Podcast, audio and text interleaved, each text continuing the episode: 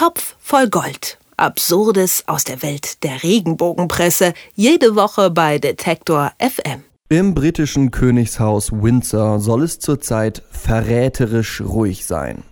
Der tragische Grund, Prinz Philipp würde nicht mehr im Schloss umherpoltern. Davon geht zumindest das Klatschblatt Die Aktuelle aus und verkündet die schwere Botschaft, Philipp hat den Kampf aufgegeben.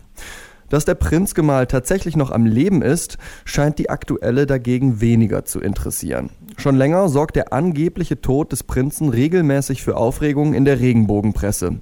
Wieso die falsche Todesmeldung seit Jahren über die Titelseiten der Klatschpresse geistert, erklärt mir Moritz Czermak vom Topf voll Gold. Hi Moritz. Hallo. Moritz, auf eurer Facebook-Seite habt ihr ein sehr schönes Bild gepostet, auf dem alle Cover der aktuellen zu Prinz Philipps Tod zu sehen sind. Mhm. Insgesamt achtmal wurde sein Tod schon verkündet. Wie kommt es, dass die aktuelle dieses Thema andauernd wieder hervorkramt? Ja, also erstmal ähm, erheben wir da keinen Anspruch auf Vollständigkeit. Ähm, das sind auf jeden Fall die acht Titelseiten, die uns aufgefallen sind. Ähm, die, die haben wir jetzt zusammengetragen seit 2012, also in den vergangenen sechs Jahren. Das ist schon ein gewisser Zeitraum. Ich kann mir gut vorstellen, dass es da noch weitere Titelseiten gab, aber die acht haben wir eben gefunden und da heißt es dann mal, sie weint um ihren Mann, Abschied von ihrem geliebten Mann, sie weint am Bett ihres Mannes, ihr schwerster Gang, äh, Abschied von dem Mann, der ihr Herz berührte und so weiter. Also es ist immer der große Abschied, der auf der Titelseite verkündet wird Ganz aktuell dann eben mit Philipp hat den Kampf aufgegeben. Und jedes Mal ist die Komposition aus, aus Überschrift und aus Foto meistens irgendwie eine weinende oder eine Tränen wegwischende Queen und dazu dann eben der große ähm, Schriftzug dann auf der Titelseite von der aktuellen. Warum das Ganze? Ja, ähm, vermutlich hat die aktuelle herausgefunden, immerhin läuft das jetzt ja auch schon mehr als sechs Jahre, dass sich diese Hefte ganz gut verkaufen, wenn man, wenn man diese, wenn man diese vermeintliche Nachricht vom Tod von Prinz Philipp dann auf die Titelseite hebt. Das ist ja doch immerhin jemand, jemand, den die Leserschaft, die auch schon etwas älter ist, vielleicht nicht ganz so alt wie Prinz Philipp, der ja, glaube ich, inzwischen 97 Jahre alt ist, aber eben auch ein bisschen älter ist. Also äh, die Leserschaft begleitet Queen Elizabeth und Prinz Philipp ja auch jetzt schon eine ganze Weile und da will die, wollen die Leserinnen und Leser wohl mal wissen, ob das jetzt nun wirklich stimmt, dass der Prinz nicht mehr lebt oder nicht. Ja, vielleicht hoffen die auch einfach, dass die irgendwann richtig liegen, hat man ja schon fast den Eindruck. Genau, das ist natürlich äh, immer mit eingepreist, ähm, wenn dann tatsächlich mal irgendwie eine Woche später Prinz Philipp sterben sollte. Und das ist ja im Alter von 97 Jahren immer möglich, wenn man das realistisch betrachtet. Dann kann die aktuelle natürlich groß verkünden, wie wir berichtet haben äh, und so weiter. Muss die aktuelle denn auch irgendwie begründen, wie sie diese Titelseiten immer immer wieder rechtfertigt. Das ist ja auch schon moralisch, äh, sage ich mal, grenzwertig. Naja, es ist dann der, der, typische, der typische Weg von der Titelseite zur Geschichte im Heftinneren, wo dann sehr viel Luft rausgelassen wird. Im aktuellen Fall, du hast es ja schon gesagt, ähm, geht es eben darum, dass es äh, ja irgendwie aus, naja, ich zitiere, Palastkreisen heißt, dass das es viel ruhiger geworden ist im Schloss und dass Prinz Philipp, der eben für sein Fluchen und für sein Poltern eben so bekannt gewesen ist, das nicht mehr tut. A, äh, weiß ich jetzt nicht, ob er tatsächlich im Schloss immer so viel geflucht hat und B, ist es bei einem 97-Jährigen vielleicht auch nicht mehr so verwunderlich, dass er die Energie, die er noch hat, für andere Sachen dann aufwendet. Aber ähm, es gibt also tatsächlich so eine ja, pseudomäßige Begründung dann im Blatt, aber so richtig hält das natürlich nicht, was auf der Titelseite versprochen wird. Wir haben ja letzte Woche mit dir darüber gesprochen, dass es mitunter sehr problematisch ist, über die Gesundheit von Prominenten zu spekulieren.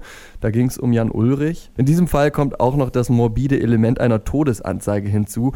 Inwiefern muss man sich als Klatschbad denn irgendwann auch mal moralisch hinterfragen? Ja, das ist natürlich eine, eine Frage, die wir uns auch stellen, ähm, seit wir dieses Projekt Top voll Gold gegründet haben, vor jetzt bald fünf Jahren, glaube ich. Ähm, wie, wie kriegen diese Redaktion und wie kriegen auch die Mitarbeiter das hin, ja, umgangssprachlich gesagt, noch in den Spiegel gucken zu können? Also wie kriegen sie es hin, mit sich zu vereinen, dass man da jetzt so mal locker tut, als, als wäre da ein Mensch gestorben und dann im Heftinneren schreibt, nee, nee, ist nicht so, sondern der poltert und flucht einfach nicht mehr, wie wir es von ihm gewohnt sind. Das ist schon ein ganz schön starkes Stück und ähm, ich, ich weiß auch nicht, wie man das hinbekommt. Ich kann da leider keine ähm, ja, zufriedenstellende Antwort geben. Ich äh, kann mich nur anschließen, dass ich äh, mich das auch wirklich oft frage. Man hat den Eindruck, umso fremder die Protagonisten sind, wie jetzt die Protagonisten im, im Königshaus Windsor, desto mehr kann man sich auch trauen, da an falschen Meldungen zuzugeben, habe ich so ein bisschen den Eindruck. Ja, also was, was wir zumindest beobachten, ist auch, je weiter oder je größer die geografische Entfernung alleine ist, desto mehr trauen sich die Hefte dann tatsächlich. Also natürlich spielen spielen die da auch mit dem Gedanken oder dem Grundsatz, äh, wo kein Kläger, da kein Richter.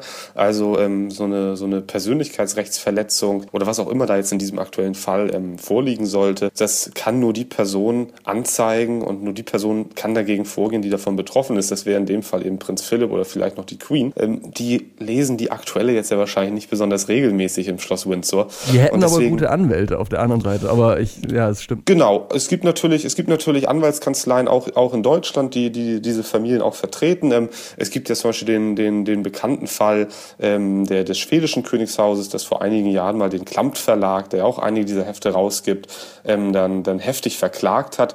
Das war natürlich auch die Grundlage dafür, oder die Grundlage dafür war natürlich auch nicht, dass das in Schweden im Königshaus diese Hefte gelesen wurden, sondern dass eben eine Anwaltskanzlei hier in Deutschland das mitbekommen hat. Ähm, das könnte es eben auch für, für die Familie dann der Queen und des Prinzen geben. Aber trotzdem müssen die dann auch erstmal ähm, die Freigabe geben, dass man jetzt gegen deutsches Klatschblatt vorgeht. Und das ist da vielleicht doch im, im britischen Königshaus ein bisschen zu weit weg für die. Seit sechs Jahren verkündet die aktuelle nun schon den Tod von Prinz Philipp. Dass sie damit nie richtig lag, hindert das Klatschblatt nicht daran, das Thema auch diese Woche wieder zu recyceln. Über das morbide Interesse an Prinz Philipps Tod habe ich mit Moritz Czermak vom Topf voll Gold gesprochen. Danke für das Gespräch, Moritz. Ich danke auch. Topf voll Gold. Absurdes aus der Welt der Regenbogenpresse. Jede Woche bei Detektor FM.